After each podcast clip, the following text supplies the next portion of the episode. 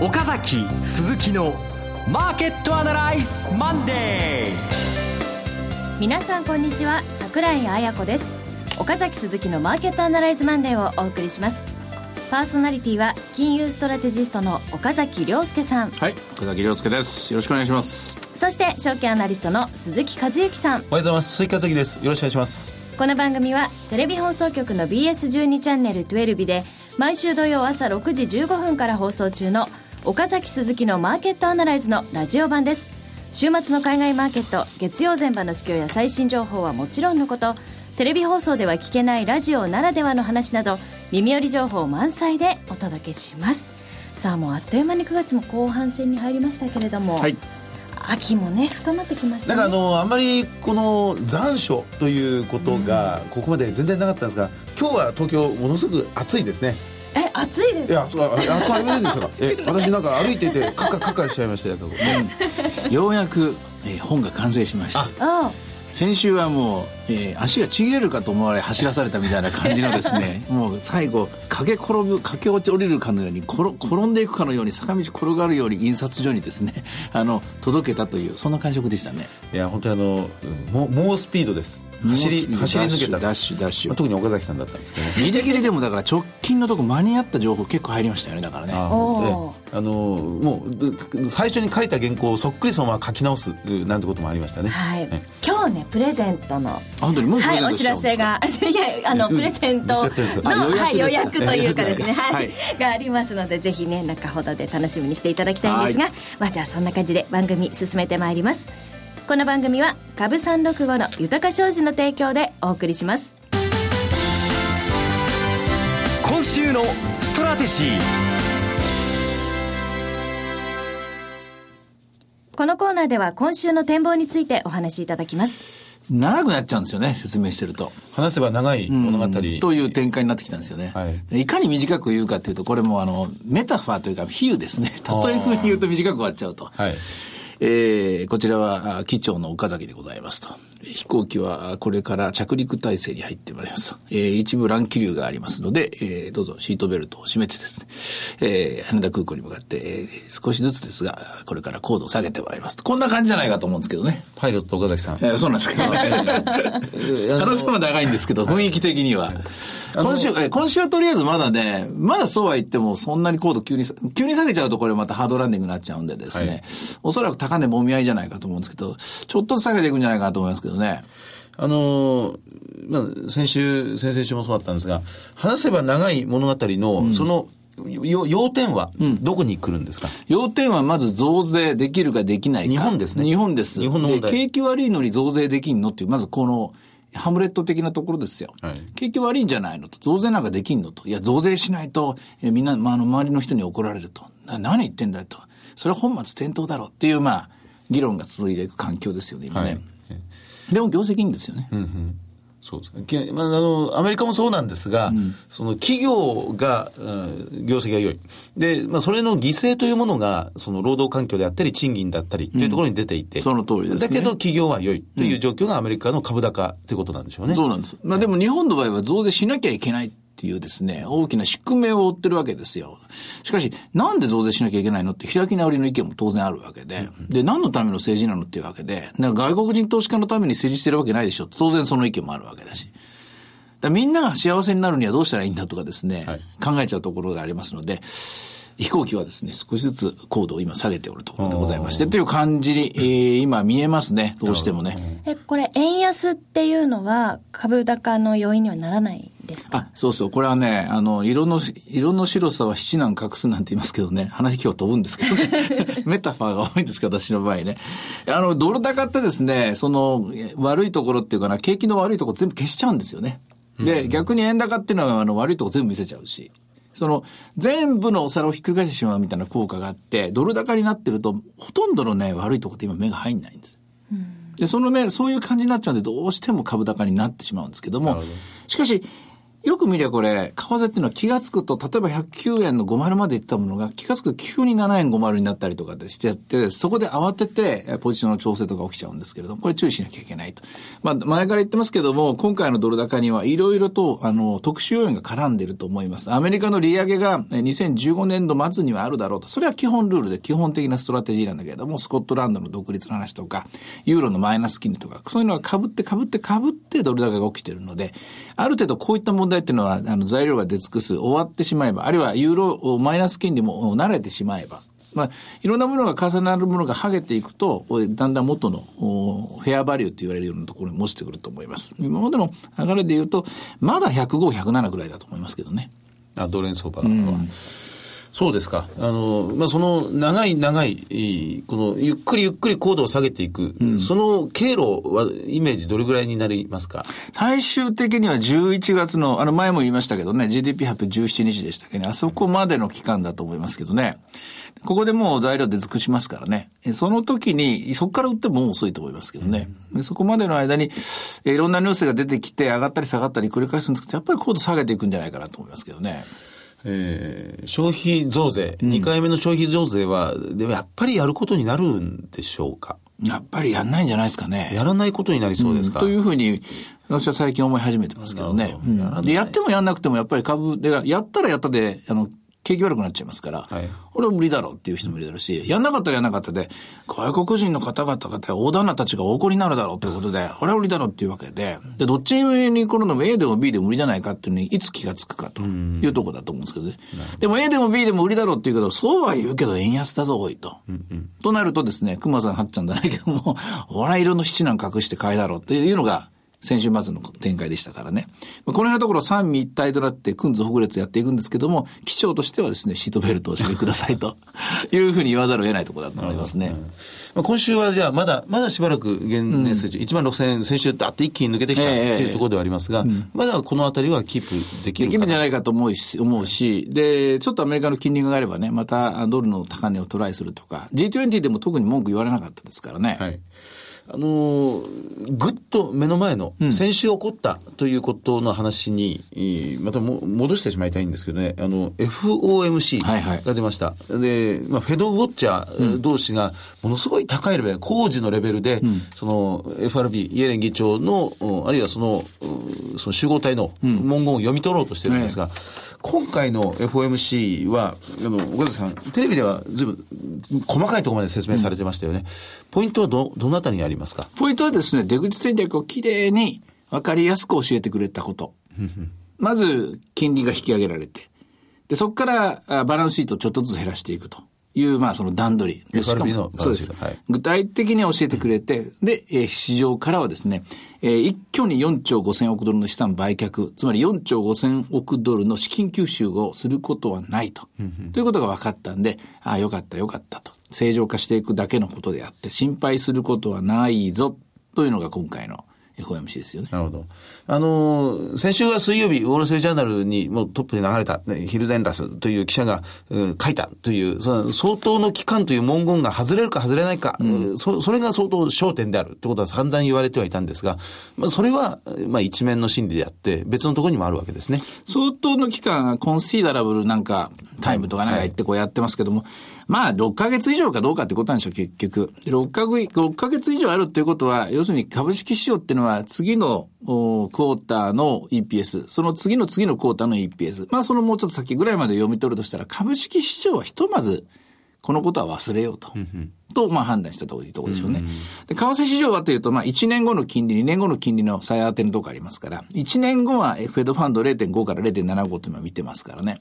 えー、そこの、あれでもから0.75っていうのは、あの、鳩の5番、えー、ジャネット・イエレンさんの別名ですけどね、はい、鳩派の5番目の人、鳩の5番のイエレンさんというのがですね、このあたりのところ見てるぞという、まあ、これも思惑ですけどね、はい、それを考えてドル高だというあの結論ですよね。その鳩の5番のイエレン議長のルートに従っても、も、来年、2015年は何回か利上げが行われるということ2回でしょうね、その場合はね。だから6月から9月のところで、あ要するに四区のところで1回と、それから10、12で1回ぐらいのところ。えこんな感じじゃないですかねそ。れが比較的、まあ、優しい方向です、ねただその前提でやっぱり PPI、CPI は2.5%ぐらいでしょうし。アメリカの物価が。ええで、アベレージアーニングス、賃金上昇率の方はおそらく3から3.5ぐらいの数字になってなきゃおかしいですよね。で、失業統計はおそらく5.5%ぐらい。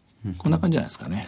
あの、で、まあ、そそういう比較的、ハト派の論調が前面に出てきた。まあ、それで株が上がったというふうにされてますが、一方で、まあ、これも、岡崎さん、テレビの画面で図表で示してくれましたが、ドットチャートドットチャートと言われているものは、今回新たに2017年までが付け加わったってことになってるんですが、これは、情報シフトしてるんですよね。そうそうそう、情報シフトしてるんですよ。だから2017年ってつい3年の話ですから、ですからアメリカの3年から5年の金利って結構上がってるんですよ、今ね。これはまあ本当によく見てるなっていう感じですよね。これはですから、タカ派ですよね。で、タカ派によって、タカ派の論調によってドルが買われ。うんそうですねハト派の論調によって株が買われ。株これ、相反することが同時に起きてる。だから、瞬間的に、まあ、小さくバブってるっていうお話でしたね。大きい声じゃいないけど、この相反することをいいとこ取りするのをバブルの初期症状って言いますよね。ね。それが、まあ、アメリカで今起きてると。いいことしか耳に入んないってよくあるでしょ。はい。都合のいいことしか聞かない。聞かないっていうやつです。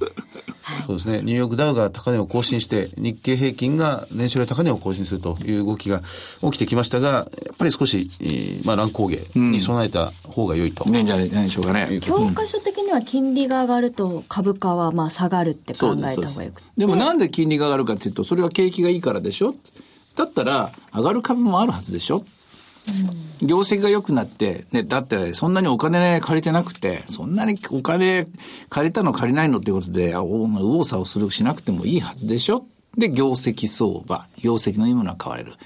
だけど、リートなんかは配当利回りで買ってるんでしょ？と。配当利回りは相対感だから、金利が上がっちゃうんだったら、今の、例えば4%の配当って、ちょっとこれ陳腐じゃないですかとか言って売られちゃうと。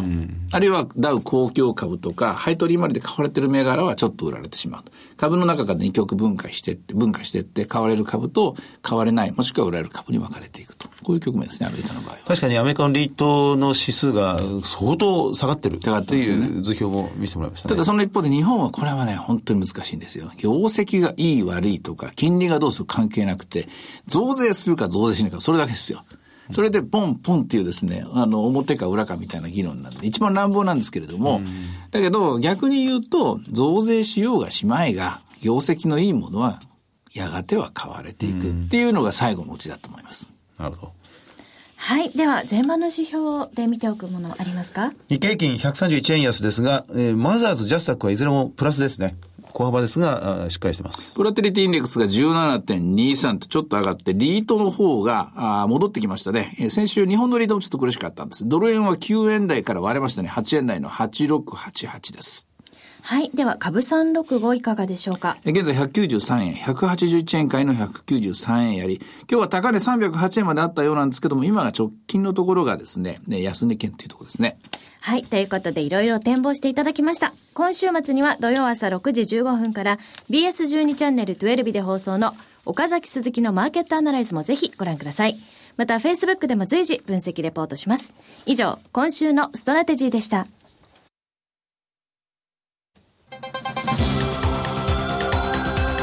岡崎鈴木のそれではここで株365の豊か商事からセミナー情報です。えまず豊か商事から、えー、2つありますね。まず1つが、鈴木さんがご登壇されるセミナー。東京池袋にて鈴木和之の株式セミナーが開催されます。今週末です。9月27日土曜日、9時30分会場、10時開演です。会場は、アットビジネスセンター池袋駅前本館701号室。お申し込み連絡先は、豊か商事池袋支店、フリーコール0120-964-124、0120-964-124、また、豊か商事埼玉支店フリーコール0120-997-524、0120-997-524どちらからも受け付けています。受付時間は同日祝日を除く9時から20時ということで、今週末ですが、はい。あの、9月のお末ということになりますが、えーそろそろ決算発表を迎える会社が多くないです。か、決算観測記事なども随分出てきますからね、えー個別企業を中心に、いいその高決算銘柄、えーえー高 ROE 銘柄などをたくさんピックアップしてみたいと思います。はい。まさに先ほどのお話の中で、どんな状況でも強いところはね、伸びるということなので、でねぜひそんなお話聞けるんじゃないかなと思います。東京の皆さんぜひご応募お願いします。え、お申し込み者多数の場合は先着順となりますので、お早めのご応募お願いします。さあ、続いてが、えー岡崎さんのご登壇セミナーです。豊か商事資産運用セミナー in 横浜。日程が10月11日土曜日、12時会場、12時30分開演です。会場は横浜プラザホテル桜の間。お申し込み連絡先は、豊か商事横浜支店フリーコール0120-997-624。0120-997-624です。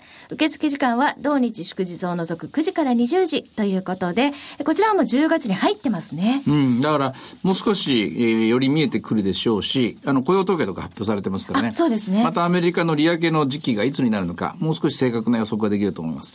あと、日本については、この増税のキーとなるですね、えーキーエビデンスとなる、あの、鉱工業生産指数の数字はいが10月、9月の末にもう一つ出ますので、このあたりのところを加味して、新しい資料を作りたいと思います。じゃあちょっと最新のね、どうなるかという動向を探れると思います。はいぜひ、えー横浜の皆さんお越しください。こちらも同じく先着順となりますので、お早めのご応募お願いはい。します。横浜プラザホテルでございます。はい。以上、株三六五の豊か商事からセミナー情報でした。え続いては、毎週土曜朝6時15分から BS12 チャンネル12で放送中の岡崎鈴木のマーケットアナライズからイベントのお知らせです。え現在、週刊モーニングという漫画雑誌に連載されている人気投資漫画インベスター Z の最新刊が本日発売となります。第5巻です。第5巻。でその、す。そうなんでですよ。その巻末特集に岡崎さんがインタビューされてるわけなんですよね。えあの、ま、漫画の中には出てきません。出てこないやがて出てきたいんだなって思う、きたいんですけどね。はい。巻末でいろいろ株についてを。謎の投資家とか言いながら出てきていいですね。ははいい、ということで、そんな経緯もありましてですね、インベスター Z5 巻観光記念、えー我がマーケットアナライズ出演者と作者の三田則房先生との豪華トークセッション、開催となります。どうやってこのキャラクターを生み出したのか聞きたいですね。聞きたいでしょ？僕の大 大好きな財前君とあの、はい上白君です。特に上白君のキャラは一体どうやって出てきたのか。私、僕じゃないですよね。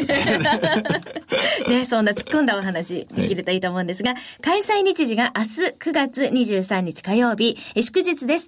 13時30分会場、14時開演。場所が東京駅の、えー駅前にあります。東京丸の内、丸の内、え？ちょっと待ってくださいね。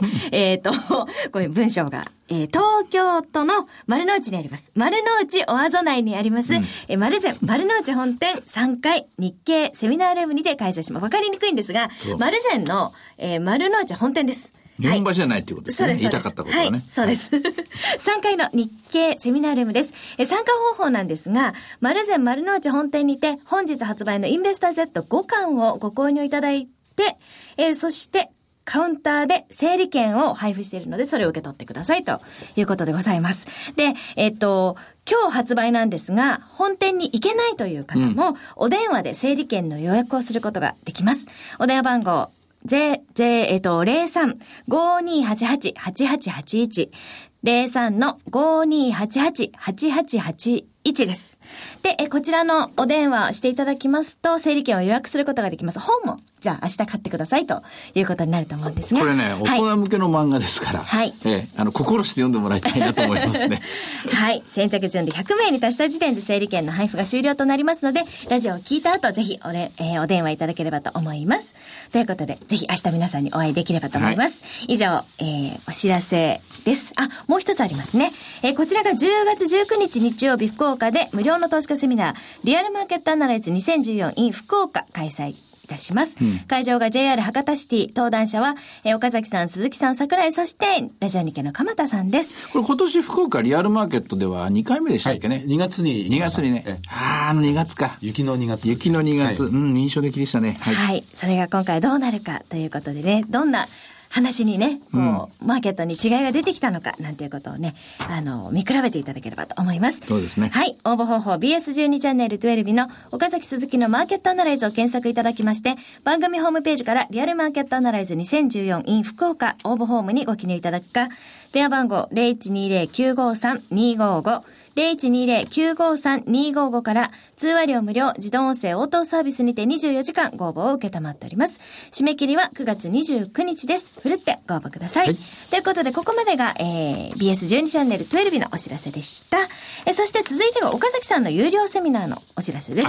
難しいやつです。はい、シグマインベストメントスクール主催による岡崎さんの有料セミナー。タイトルは、インプライドボラティリティから導かれる新たな株式投資、株三六五を使った週間戦略の立て方ということで、セミナー内容は日経平均株価のインプライドボラティリティを使った投資戦略を立てることをご紹介。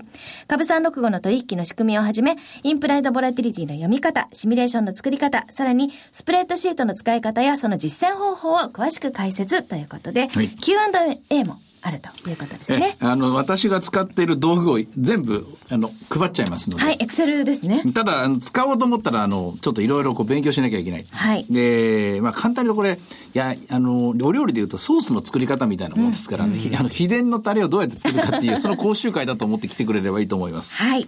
え実施日時が9月27日土曜日、9月28日日曜日、10月4日土曜日の3回となってます。それぞれ13時から16時の3時間で、本当はもっと長くなります。はい。まあ、一応、コアでは3時間はいというところで、はいえー会場は東京茅場町のシグマベースキャピタルのセミナールームです。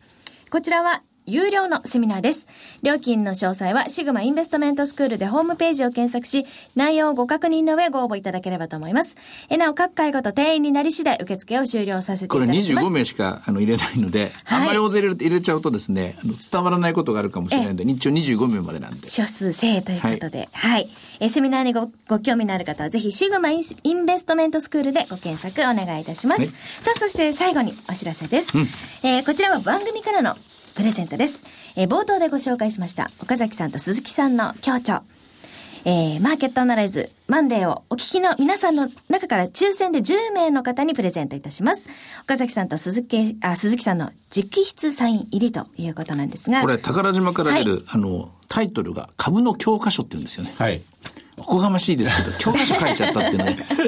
教科書っていうのは、その道の対価でないと書けないう。でも裏の教科書なんてね、正しくはね、これね。簡単に言えば、例えば、京都に行くにしても、表の京都じゃなくて、本当に美味しい京都の裏にある店みたいなのをね、そういうガイドをですね、していくような、そういう内容の本なんですよね。ここはみんなが知りたいところですよね。教えちゃダメですよと。これでもね、教えちゃダメですよって言ったらね、あの本が売れないんでですね、はい本を見た人だけのね、特典にしてくださいねっていうような感じなんですはい。そんな一味ね、違はいう教科書ということで、宝島社から10月に発売予定です。プレゼントご希望の方は、ラジオ日経のマーケットアナライズマンデー番組ウェブサイトからお申し込みください。ぜひ番組の感想もお書き添えお願いいたします。ということで、以上、セミナー、そしてプレゼントのお知らせでした。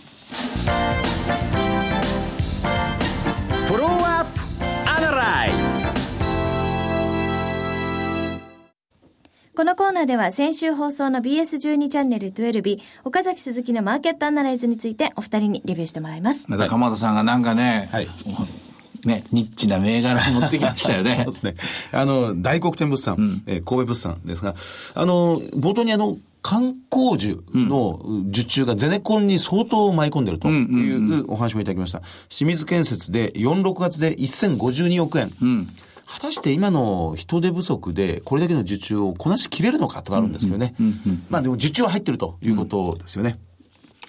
まあ、それと、あとは、この神戸物産、大黒天物産っていうのは、要するに、デフレ脱却なんだけども、やっぱり今景気が悪いからっていうところなんですよね。安いものを買おうという動きがまだ残ってますね。はい。そして今週は、えー、権利落ち日が25日最終日ということで。権利付き最終日はい25日そうですね、はいチェックお願いします。ということで、岡崎鈴木のマーケットアナライズマンデー、そろそろお別れの時間です。ここまでのお話は、岡崎亮介と。鈴木和之と。そして桜井彩子でお送りしました。それでは今日はこの辺で失礼いたします。さようなら。この番組は株三六五の豊か商事の提供でお送りしました。